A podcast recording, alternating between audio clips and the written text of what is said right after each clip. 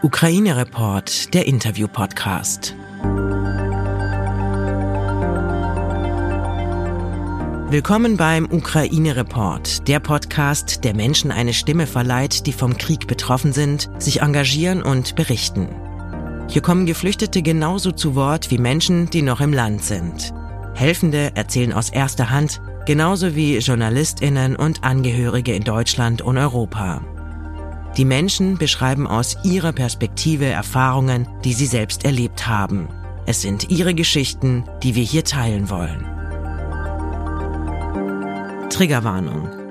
Die Erlebnisse, die hier geschildert werden, berichten von dem unfassbaren und realen Leid, das ein Krieg verursacht. Gib auf dich acht und höre diesen Podcast nur, wenn du dich dazu in der Lage fühlst.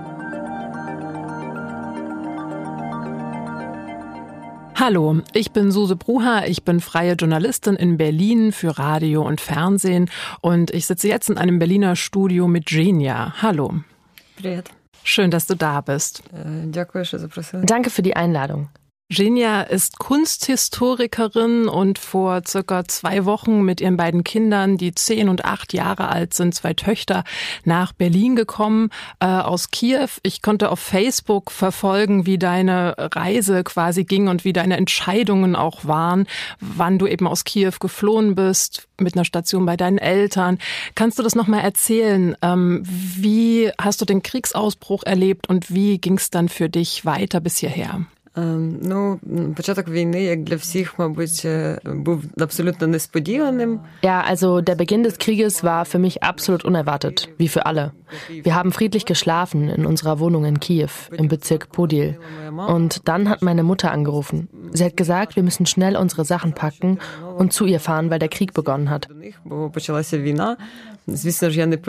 Und ich dachte, das kann nicht sein.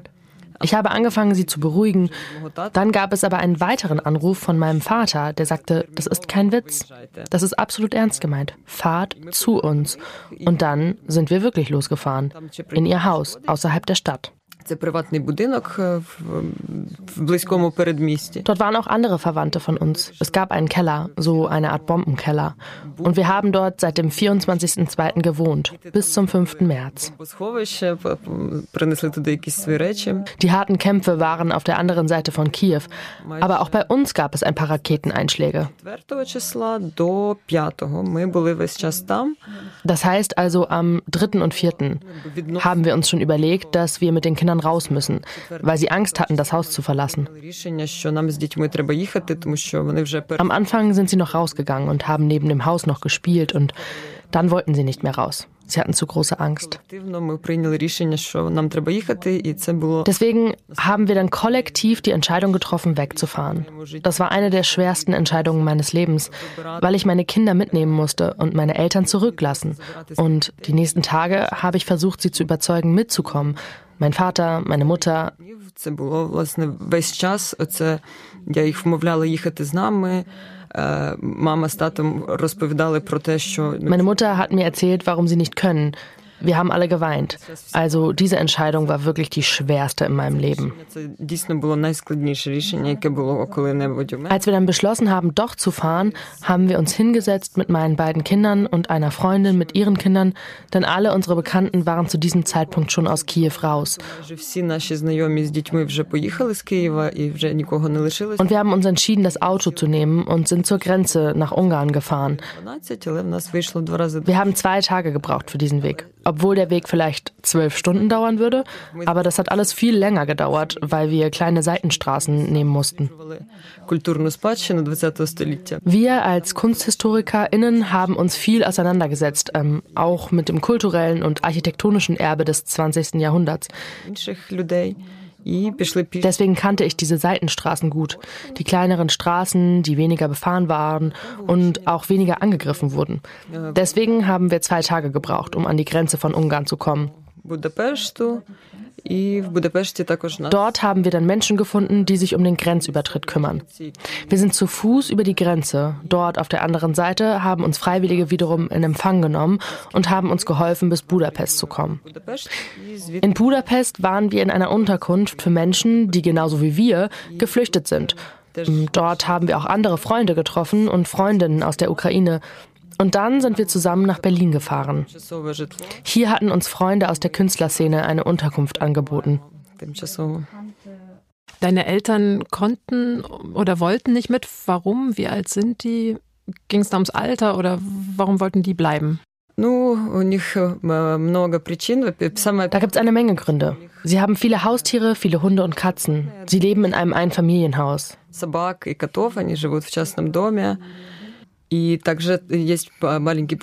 Es wohnt auch noch ein Neffe bei ihnen, der wegen seines Alters das Land nicht verlassen darf, aber der immer noch Unterstützung braucht, weil er gerade erst 18 geworden ist.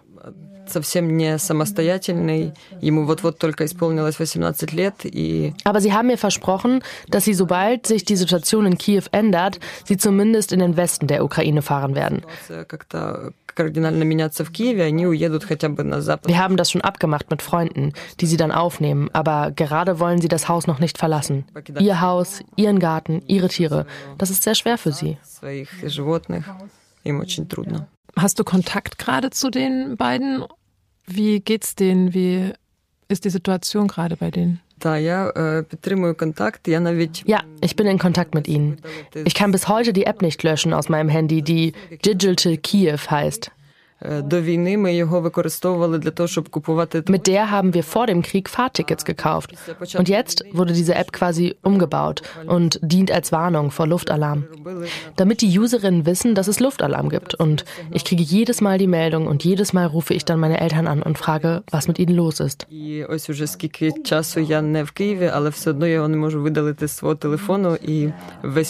Es heißt aber auch, dass bald die Verbindungen abbrechen könnten. Wir haben beispielsweise eine Nachricht Nachricht bekommen von einem Künstlerkollegen aus Mariupol, mit dem wir seit dem 2. März keine Verbindung mehr hatten.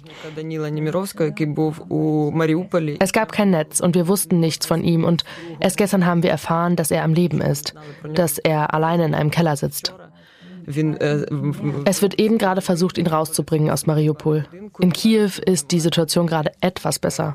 Wir können zumindest in Kontakt kommen mit anderen Freunden, mit unseren Verwandten reden. Aber was die Region Luhansk und Donetsk betrifft, so wissen wir nicht, wie die Situation dort ist, weil wir einfach keine Verbindungen zu den Leuten haben. Jetzt bist du mit deinen beiden Töchtern hergekommen. Wie geht's denen jetzt heute und wie haben die diese Flucht erlebt? Du meinst ja oder hast schon gesagt, dass die nicht mehr rausgehen wollten zum Spielen. War das dann quasi auch die Entscheidung, wir müssen hier weg? Also wie ist es denen so ergangen seitdem? Ganz am Anfang, als wir losgefahren sind, haben sie das sehr leicht aufgenommen. Vor allem, als dann die ganzen Straßensperrungen und Kontrollen, die es in der Ukraine gab, nicht mehr stattfanden im Ausland, als keine Waffen mehr zu sehen waren, keine Stützpunkte.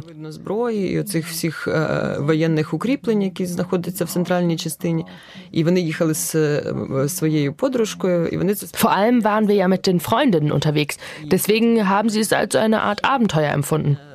Die ganze Reise wurde davon begleitet, dass wir Menschen trafen, die genauso wie wir aus Kiew geflohen waren.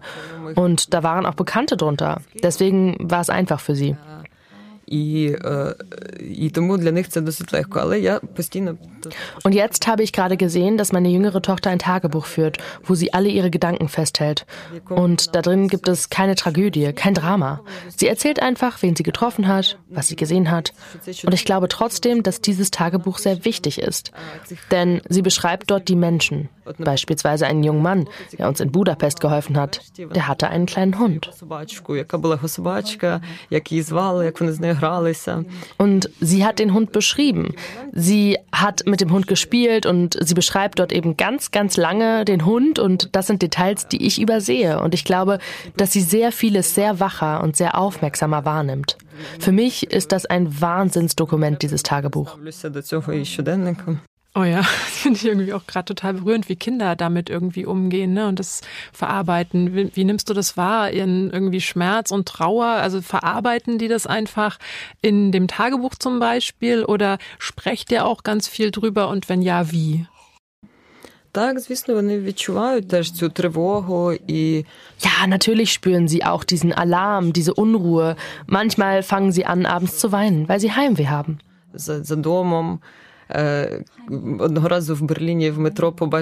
Einmal haben sie einen Hund in der Berliner U-Bahn gesehen, der sie an den Hund ihrer Oma erinnert hat. Und dann haben sie angefangen zu weinen. Und die Fotos, die ihre Oma ihnen zuschickt aus Kiew, die machen sie auch sehr traurig. Вони їх дуже ну от, якби починають ці спогади про домівку в них Sie wollen heim. Manchmal setzen wir uns hin und fangen an, darüber zu reden, wie es weitergehen soll. Wir waren jetzt eine Weile in Berlin, müssen aber weiter. Es ist sehr schwer, irgendwelche Pläne zu schmieden, langfristig.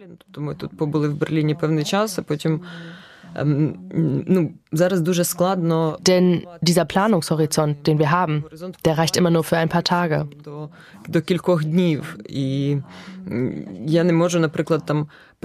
Ich kann beispielsweise keine Arbeitsangebote von Institutionen annehmen oder Residenzangebote, Stipendien. Ich kann einfach nicht über meinen Schatten springen und das annehmen. Irgendwie kriege ich den Gedanken nicht weg, dass ich morgen nach Hause könnte. Und dann brauche ich keine Residenz und kein Stipendium.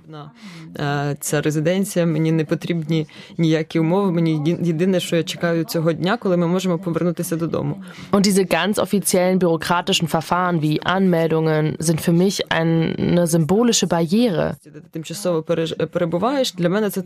Wenn ich das mache, dann zeige ich, dass ich nicht daran glaube, dass morgen der Krieg vorbei ist und wir zurückkommen können. Ну, покажу якби свою зневіру в те, що ось завтра війна закінчиться і ми повернемося. Aber es sieht schon danach aus, dass wir nächste Woche nach Italien fahren. Und wieder wollen die Kinder natürlich nicht wegziehen. Sie brauchen einen Ort, wo sie eine Weile bleiben können. Das heißt also, sie haben das nicht besonders begeistert aufgenommen, dass sie wieder weiterfahren müssen. Aber ich muss.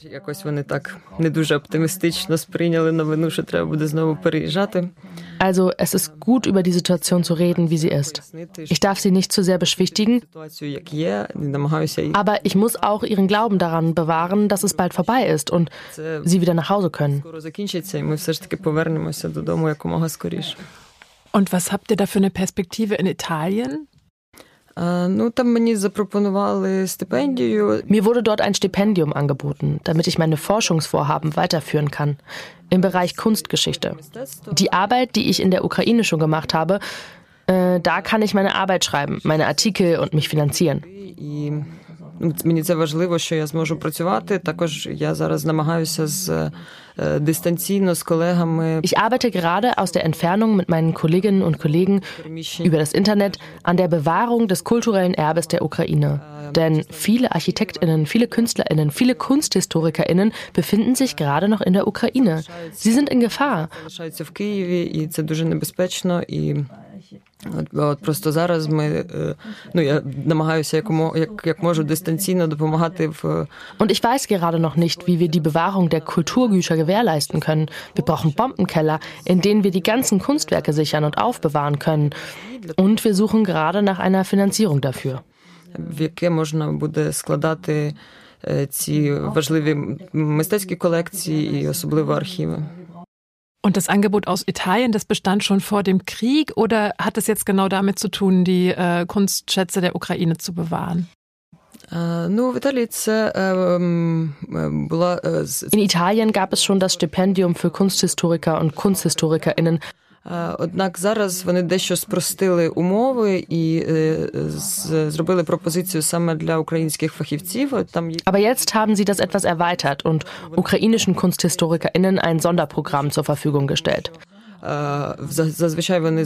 Zwei Kolleginnen kommen auch dorthin und es gibt Professorinnen und normalerweise sind das Menschen mit einem Doktortitel. Ich habe keinen Doktortitel, aber sie haben mir das Stipendium trotzdem zur Verfügung gestellt, weil wir aus der Ukraine fliehen mussten.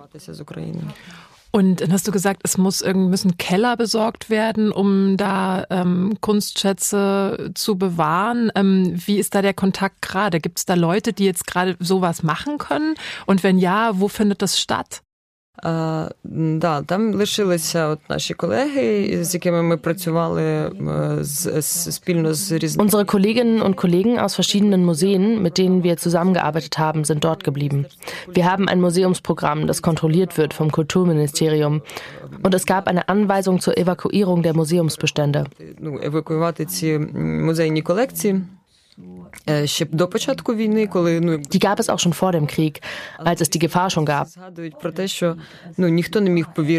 Aber gleichzeitig sagen ja auch alle, dass niemand daran glauben konnte, dass sich das ereignen würde, was sich am 24. ereignet hat, obwohl wir schon sehr lange an dieser Initiative gearbeitet haben.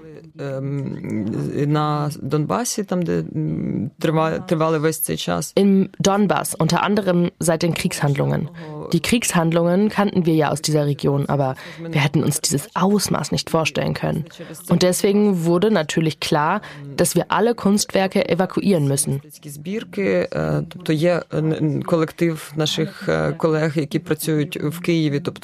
Die Kolleginnen, die vor Ort sind in Kiew, packen die Kunstwerke ein, möglichst sicher, damit sie schadenfrei transportiert werden können. Das Problem sind unter anderem die Beschriftungen, die Markierungen, weil alles sehr schnell gehen muss. Aber es ist wichtig, dass die Kunstwerke markiert werden, damit sie nach der Evakuierung wieder zurückkommen in die Bestände, in denen sie waren. Und auch die Archive spielen eine große Rolle. Wir wenden uns an andere, die für Archive zuständig waren. Sie mussten fliehen und die Archivbestände sind zurückgeblieben geblieben. Wir wissen nicht genau, was dort ist und wie damit umzugehen ist. Das ist ein sehr schwerer Prozess, jetzt auch diese Archive zu retten. Und es gibt viele, die gerade aus Kiew in den Westen fahren, um diese ganzen Bestände eben zu überführen. Oh, das ist eine wahnsinnig wichtige Arbeit, die äh, ihr da macht. Ähm, von Italien aus, was, was wird da deine Aufgabe sein? Was kannst du von ja so weit weg tun? Ну так, так як і тут, я намагаюся спілкуватися з різними. Die Bombenkeller für die Kunstwerke sind bereits überfüllt. Das heißt, wir suchen gerade nach neuen, wo es mehr Platz gibt. Ich werde versuchen, mit verschiedenen Stiftungen in Kontakt zu kommen, um finanzielle Hilfe zu organisieren. Also es geht um Verpackungsmaterial, es geht um Transportmöglichkeiten, das kann alles online geregelt werden. Also verschiedene Stiftungen und Organisationen zu finden, die den Transport bezahlen.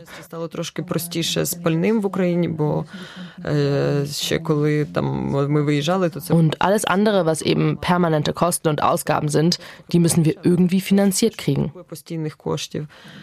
І також кошти для того, щоб залучати Und wie gesagt, es wäre gut, dass für diese Markierungen Expertinnen und Experten da sind und nicht nur Freiwillige, weil die eben auch wissen, was das für Kunstwerke sind. Deswegen werde ich meine Arbeit weiterführen und versuchen, da irgendwie eine Lösung zu finden. В першу чергу я буду працювати над залученням фінансів з різних фондів. Ursprünglich habe ich das kulturelle Erbe der zweiten Hälfte des 20. Jahrhunderts erforscht und die Verbindung zwischen der internationalen Kunst und der ukrainischen.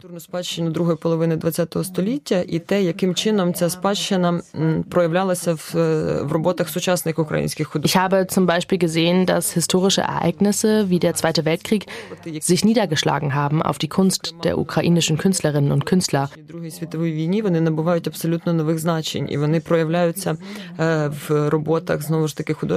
Und dass viele auch während des Krieges weitergearbeitet haben. Dass ihre Bedeutung sich durch den Krieg auch verändert. Das ist etwas, was ich sehe als Kunsthistorikerin. Оцей момент такої трансформації значення цих об'єктів теж стане частиною моєї роботи. Ja, äh, super spannend. Da sind wir ja schon bei deinem Leben von vorher. Kannst du davon noch mal ein bisschen erzählen? Ähm, genau, von deiner Arbeit hast du jetzt schon erzählt. Wie war aber euer Alltag mit der Familie, mit den Freunden in Kiew? Ähm, да, я коли виїжджала, ja, als ich meine Wohnung verlassen habe, habe ich sie extra nochmal abfotografiert und jeden Tag gucke ich mir diese Bilder in meiner Wohnung an. одному із найкращих, на мою думку, районів міста Києва. Це район Старого Подолу.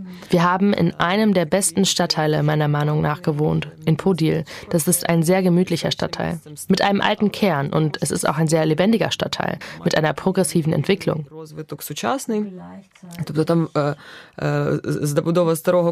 Einerseits gibt es die Geschichte und andererseits gibt es auch die Industriegebäude aus dem frühen 20. Jahrhundert. ця індустріальна зона починала вже Und jetzt wurden dann diese industriellen Teile des Viertels nach und nach eben umfunktioniert zu Künstlerateliers und Studios. Безліч художніх студій, і тому для, для мене це середовище було важливим, якби Das war einfach sehr schön, weil dort meine ganzen Freundinnen und Freunde gewohnt haben. Das war unser gemütlicher Stadtteil, wo wir eben die meiste Zeit unseres Lebens verbracht haben. Meine Kinder gingen dort zur Schule. Wir waren sehr glücklich.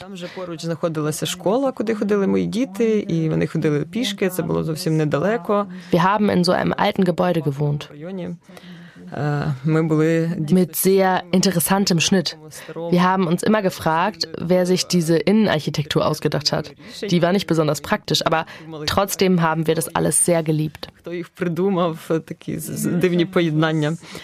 Там було дуже зручно і приємно. В нас було піаніно. Ніхто, правда, нормально на ньому не міг грати, але ми це робили все одно. Wo ist eigentlich der Vater von den Kindern gerade? Wir wohnen schon seit vielen Jahren nicht mehr zusammen. Er ist schon vor einiger Zeit weggegangen und lebt jetzt in Georgien. Also geht jetzt demnächst nach Italien. Da hast du jetzt schon erzählt von den äh, Plänen, äh, die, die ihr da habt. Ähm, was ist deine Hoffnung für die Zukunft jenseits davon, dass ihr bald zurückkehren könnt? Ich weiß nicht. Zuallererst möchte ich, dass wir auf irgendeine Art die Ausbildung meiner Kinder hinkriegen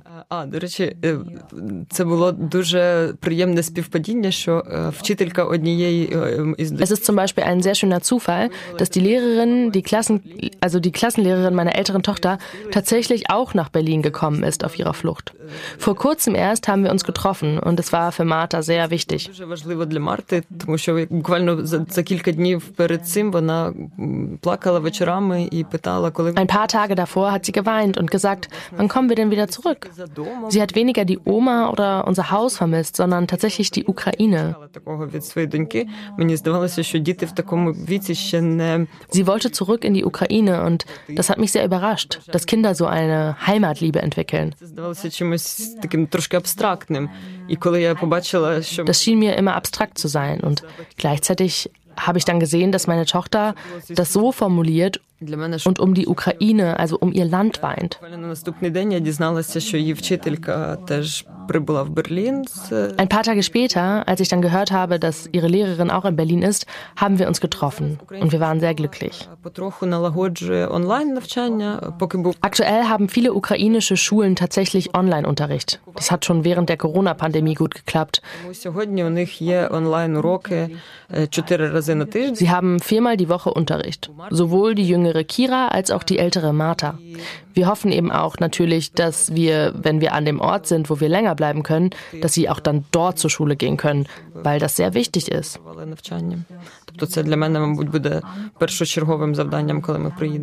Viermal die Woche Unterricht, sagst du, ist das ganz normaler Unterricht oder was machen die da und wie viele Kinder sind da dabei? Und sind das Kinder, die noch in der Ukraine sind oder die auch geflohen sind? Und wie haben die das überhaupt alle erfahren, dass Unterricht ist? Also erzähl mal von diesem ganzen Konstrukt. Ні, це наша ну той той клас, в який який вони ходили в школі, в, в київській школі. Die Klassen, in denen sie in der Schule in Kiew waren und die Lehrer sind alle gleich geblieben. Sie machen einfach Online-Unterricht. Sie haben denselben Stundenplan, den sie auch in Kiew hatten, aber ein bisschen verkürzt. в Києві, просто трошки скорочений, тому Es passiert auch, weil einige Lehrerinnen noch in Kiew sind, dass Stunden unterbrochen werden müssen, weil sie in den Keller hinabsteigen müssen und sich vor Bomben verstecken. Oder dann gibt es kein Internet. Aber ich weiß, dass jetzt auch daran gearbeitet wird, eben eine stabile Internetverbindung im Keller zu gewährleisten, damit die LehrerInnen auch vom Keller aus arbeiten können. А так діти долучаються. Ну in Marthas Klasse sind beispielsweise acht Kinder raus aus der Ukraine und zehn geblieben, aber nicht in Kiew und vier sind in der Nähe von Kiew. Дітей залишаються в Україні, але не в Києві, і четверо залишаються ще ну в поблизу Києва. Boah, ich finde das eine wahnsinnig unvorstellbare Vorstellung, ähm, dass dann die Lehrerin sagt, so jetzt ist hier Alarm und ich muss in den Keller gehen. Da wird ja bestimmt auch viel über den Krieg gesprochen, von, also ne, sowohl von den Kindern, die noch da sind, als auch von denen, die äh, geflohen sind. Hast du das so ein bisschen mitgekriegt, was das für Gespräche sind? Ну, на, на уроках ні, на уроках вони здебільшого, от, якщо там математика, то вони займаються. Also im Unterricht nicht. Im Unterricht machen sie das, was sie machen sollen. Wenn sie beispielsweise Mathe unterrichten, dann beschäftigen sie sich mit Mathe und Rechnen. З, на розмову з шкільним психологом про... Aber wenn sie beispielsweise auch außerhalb des Unterrichts reden wollen, dann kann der Schulpsychologe oder die Schulpsychologin zu Rate gezogen werden. Для того, щоб працювати з психологом. Dafür gibt es ein extra Angebot gut, wenn es diesen Bedarf gibt.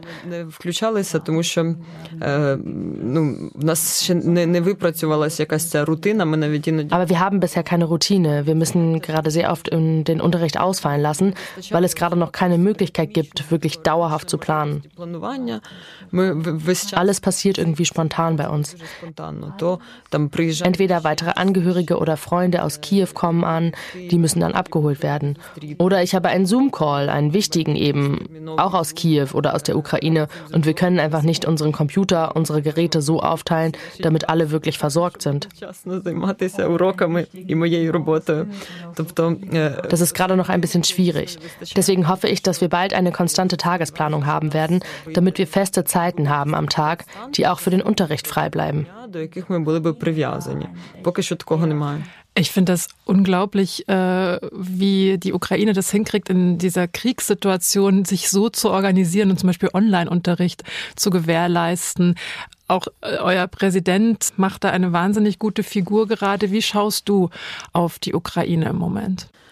Да, це неймовірний Збіг, чи взагалі я не, не знаю. Ja, das ist wirklich unglaublich. Eine unglaubliche Einheit, die sich da gebildet hatte. Ich weiß nicht, wie ich das erklären soll. Seitdem dieser Krieg begonnen hat, und das ist ein Krieg, der live übertragen wird, Люди по всьому світу, і причому der die ganze Zeit von Menschen weltweit beobachtet wird, wirklich ohne Pause.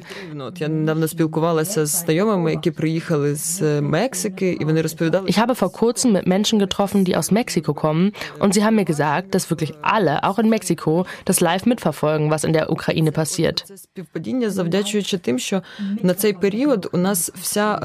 In dieser Zeit haben sich unsere PolitikerInnen, unsere ganze Spitze an der Regierung wirklich sehr gut verhalten. Denn sie sind ja eigentlich Politiker und für verschiedene Ressorts verantwortlich. Aber eigentlich sind sie auch professionelle Medienarbeiter. Also unser Präsident, aber auch seine Berater kommen aus dieser Medienwelt. Welt und deswegen können sie der Welt Informationen gut vermitteln. Das sind Informationen, die frei zugänglich sind. Es gibt in dieser Information keine großpropagandistische Botschaft, wie beispielsweise in Russland oder mit diesem russischen Regime. Es wird sehr gut und sehr effizient mit dieser Propaganda medial umgegangen und auch mit diesem Krieg, beispielsweise auch mit dem Angriff auf der Schlangeninsel des Kriegsschiffes und der Antwort Жартували, що навіть держслужбовцям нас раніше було заборонено вживати нецензурну лексику. Vorher hieß es immer, es darf nicht in den Medien geschimpft werden oder vulgäre Sprache verwendet werden. Казати ці слова. Jetzt ist es in Ordnung. Sogar Kinder kennen das. Und es gibt immer mehr Witze und Anekdoten, die wirklich weitergetragen werden über Menschen, beispielsweise aus den Dörfern, die mit ihren landwirtschaftlichen Fahrzeugen russische Panzer wegschleppen und so weiter. Вкрали танк там чи щось таке, і воно дає можливість якогось такого. Das ist aber auch wichtig wichtig, weil die Empathie irgendwann vielleicht abflaut, weil die Menschen müde werden, die ganze Zeit Mitleid zu empfinden, Mitgefühl empfinden Дуже скоро, якби світова спільнота вже втомилася від цієї війни. Ніхто би за нею не спостерігав, тому що емпатія, вона ж не без... Aber diese ganzen Witze, diese Anekdoten, diese interessanten, kreativen Nachrichten, das ist das, was wir brauchen, um die Aufmerksamkeit stabil zu halten.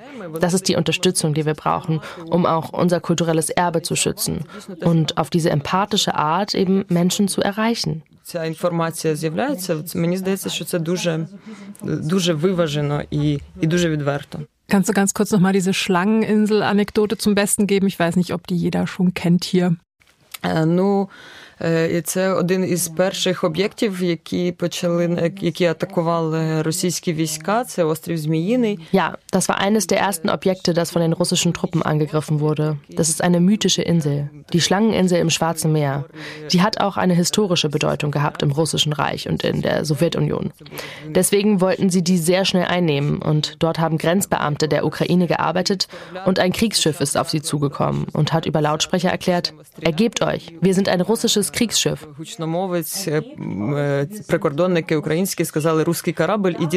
Und darauf haben die Beamten einfach nur gesagt, russisches Kriegsschiff, fick dich.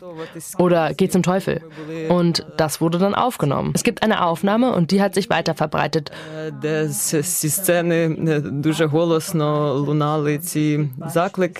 Und es gibt beispielsweise auch von Berlin-Demos Aufnahmen und Beispiele, wo Leute diesen Slogan übernommen haben. Auf Englisch wäre das dann Russian, Russian Warship Go Fuck Yourself. Und das wurde dann verwendet für verschiedene Poster und Memes und immer wieder aufgegriffen. Das ist also eine Art Reaktion aus der Bevölkerung, aus der Zivilgesellschaft heraus, nicht von oben. Das zeigt, wie die Information weiter verarbeitet wird.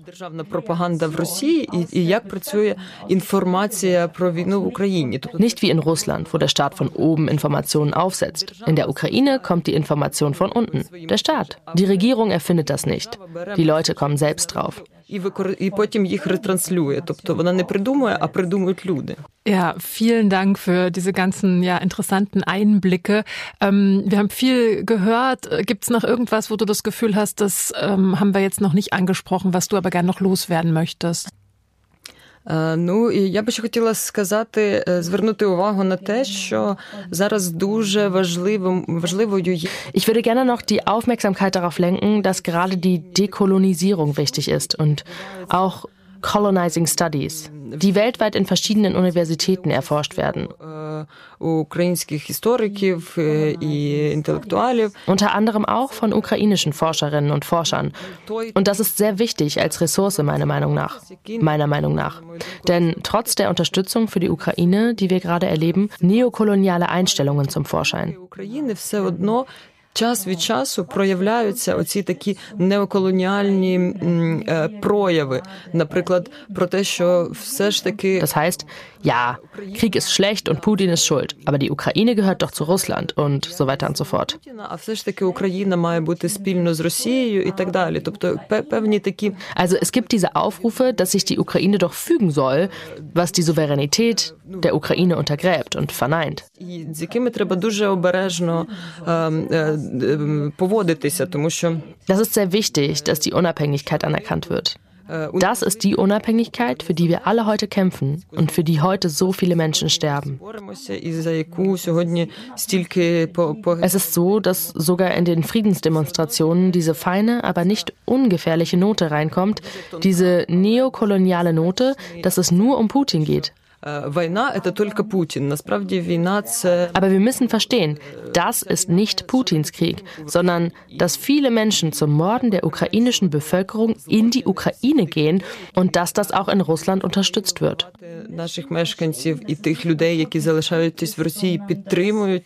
Das heißt, es ist wichtig, dieses Böse nicht zu trivialisieren.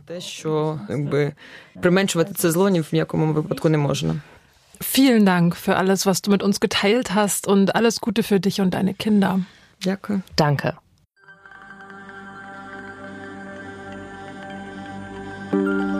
Wenn du etwas tun möchtest, dann informier dich bei renommierten Organisationen. Dort findest du Anregungen, wie du dich engagieren kannst. Oder erkundige dich auf offiziellen Seiten deiner Stadt, an welchen Orten gerade Hände gesucht werden. Ukraine Report ist ein Interview-Podcast von Podimo.